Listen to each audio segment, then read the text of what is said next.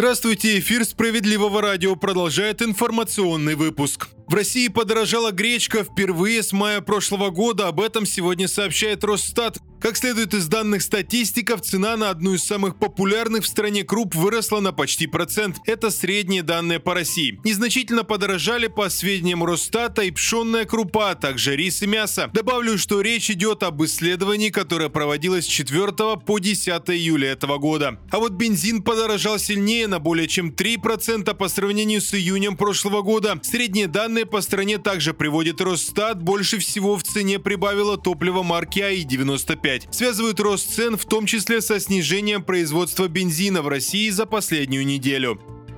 Российские чиновники подгоняют цели под результаты. Это данные счетной палаты страны. Там уличили органы власти, которые курируют государственные программы в том, что они подгоняли целевые показатели под реальные результаты. Об этом говорится в отчете аудиторов, о котором сегодня пишет РБК. Согласно документам, чиновники занижали показатели за месяц до отчетной даты. Порой из госпрограмм в последний момент вовсе исключалось, например, некоторые мероприятия, которые не удалось провести. Такие механизмы мы точно применяли в Минэкономразвития, Минфине, Минюсте, Минприроды и многих других ведомствах и министерствах, говорится в отчетах.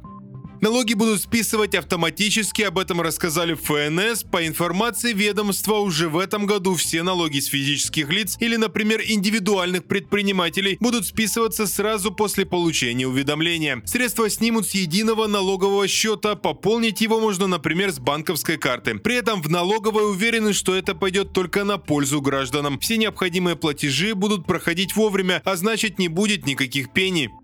Далее в эфире новости Центра защиты прав граждан, на этот раз из Йошкар-Олы. Там наши специалисты помогли найти ответственного за потоп в квартире. Началось все еще в мае на кухне у Ирины Потаповой. Просто начала литься вода с потолка. Спасать ремонт уже было поздно. Женщина поступила по всем правилам и вызвала управляющую компанию. Коммунальщики зафиксировали ЧП и выяснили, что виной всему соседи. Оказалось, что в квартире сверху живут арендаторы. А владельцы, по словам Ирины Потаповой, не собирались компенсировать компенсировать ущерб. Именно с вопросом, как взыскать деньги с виновных, Ирина Потапова и обратилась в Центр защиты прав граждан. Там сразу пояснили, неважно, кто живет в квартире, ответственность в любом случае на собственниках. Сперва по рекомендации наших специалистов Ирина Потапова заказала независимую экспертизу для оценки ущерба. Юристы Центра составили письменную претензию и вместе с результатами оценки направили ее виновникам. Поняв, что дело может дойти до суда, собственница квартиры пошла на мировую и согласилась компенсировать все затраты.